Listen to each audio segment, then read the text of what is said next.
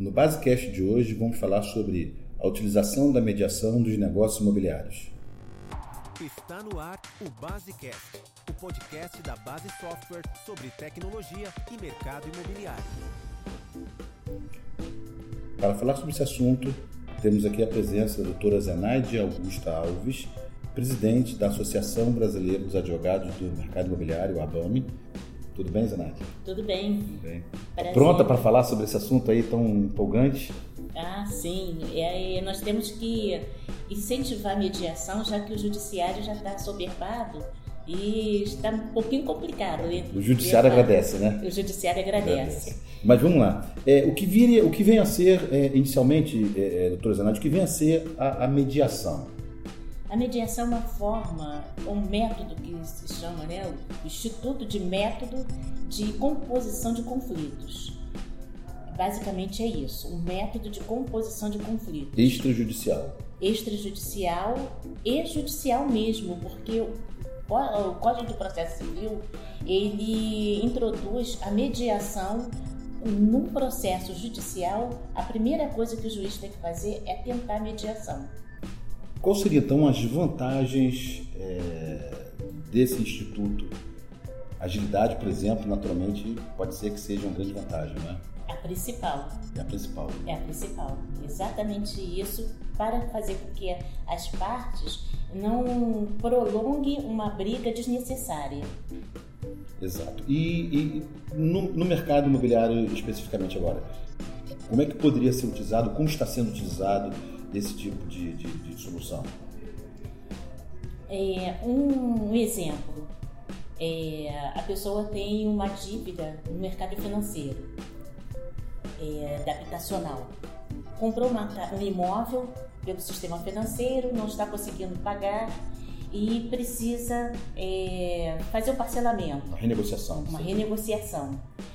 Até que leve ao judiciário, principalmente Justiça Federal, tudo é muito demorado. Daqui que chame a Caixa Econômica Federal para discutir, resolver o assunto, leva, geralmente a, Caixa Econômica não tem muito interesse em resolver, prefere é, fazer o distrato e levar o imóvel a leilão. O que, que, é, o que, que é para o mutuário? Ele vai, entra com a mediação, faz um, é, expõe seu, as suas dificuldades e se tenta renegociar aquela dívida. De repente, o contrato dele, que é de equivalência salarial, é, precisa ser ajustado, numa conversa ali você consegue resolver e modificar aquela cláusula e o, o mutuário vai continuar a, honrando o compromisso dele. O que é bom para as duas partes, na verdade. O que é bom né? para as duas partes. A incorporadora e a Caixa Econômica volta a receber o seu, o seu crédito e o mutuário permanece, continua, permanece no imóvel, permanece no imóvel. Perfeito. e paga. E, e, pensando da mesma maneira na alocação de imóveis, a gente pode pensar em uma coisa num, numa eventual situação de inadimplência do, do inquilino, né? ou o uso é, de uma negociação desse tipo, é, ele pode evitar um, um eventual, um eventual despejo, né? Sim. Embora exista uma corrente que não aceite a mediação nos casos de inadimplência. Tá? Existe uma corrente em relação a isso. É, principalmente porque a lei de locações, quando fala em inadimplência, dá, já dá direito ao locatário, ao locador, de entrar e pedir a retomada do imóvel. Ele acha que o locatário não vai ter liquidez suficiente para honrar o compromisso dele. Mas hoje poderia ser uma, uma, uma, uma, situação temporária, às vezes, né? Com certeza. Também e, sou às vezes dessa... a mediação poderia analisar isso com um olhar um pouco mais aberto e evitar um, até um, a perda de uma locação, um imóvel ficar desocupado, né? Hoje nós temos aí uma, de uma forma uma, uma certa crise não é? de, de, de, de imóveis vagos, então você conseguir fazer com que o, o, o inquilino permaneça no imóvel me parece que às vezes é uma boa solução. Né?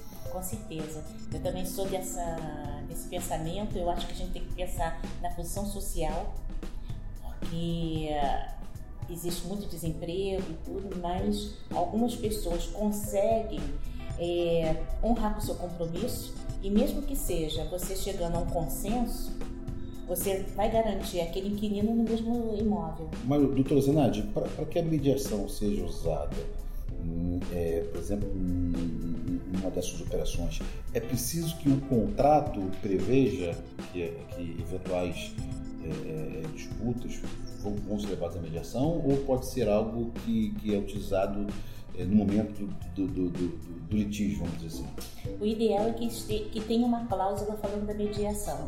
É claro que os contratos antigos, você não vai encontrar essa cláusula falando de mediação, porque é um instituto que já está sendo mais cogitado mais recentemente. É, e que não impede a mediação de forma alguma. Nos contratos novos, é, sugere-se que sempre se inclua a mediação também. Já inclui como uma cláusula do contrato, né? Isso. Está perfeito. E, e, essa, no caso do, do, mercado imobiliário, né, que é o nosso foco, é, essa mediação, quem faz a mediação? Quais são os institutos, os órgãos que são, é, são responsáveis para onde se vai levar é, é, o fato a, ser, a ser mediado? Existem, assim, alguns órgãos que são específicos nós temos o Secov, que tem uma câmara de mediação, com mediadores é, formados por um curso de mediação do próprio Secov, em parceria com o Tribunal de Justiça. Existe o Tribunal de Justiça, ele existe, tem o centro de mediação deles, que é chamado SEJUSC, e o núcleo de mediação, que é o NUPEMEC. A pessoa é, pode entrar no site do Tribunal de Justiça, tem lá Núcleo de Mediação, Mediação.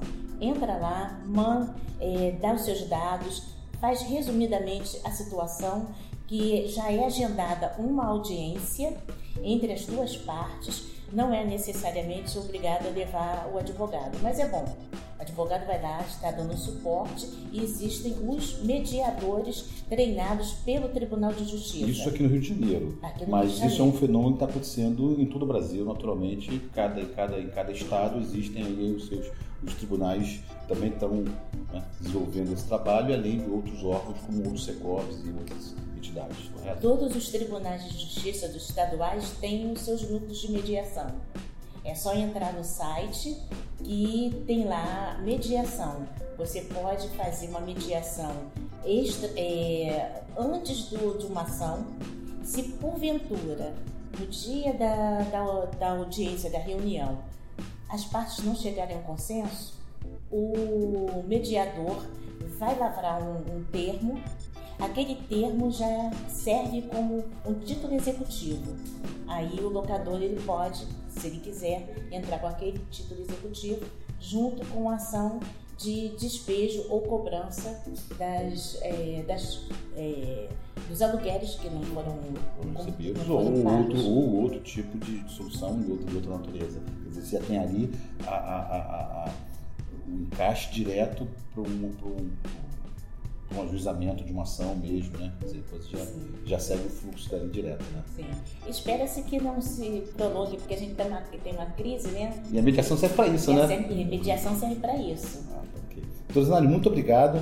Acho que isso foi muito esclarecedor. E vamos todos aí torcer para que cada vez mais é, o mercado, né, as pessoas, empresas, enfim, adotem mediação, porque isso pode ser realmente uma, uma solução bastante inteligente para desafogar o nosso judiciário. Né? Com certeza, com certeza. Muito obrigada. Gostou do podcast? Não esqueça de assinar gratuitamente em www.basesoft.com.br/podcast para receber os novos episódios automaticamente no seu celular. Ah, só mais um recado. A Base Software está no Facebook, Twitter e LinkedIn, além de postar matérias, notícias e vídeos no Base Blog. Veja como acompanhar nosso trabalho em www.basesoft.com.br.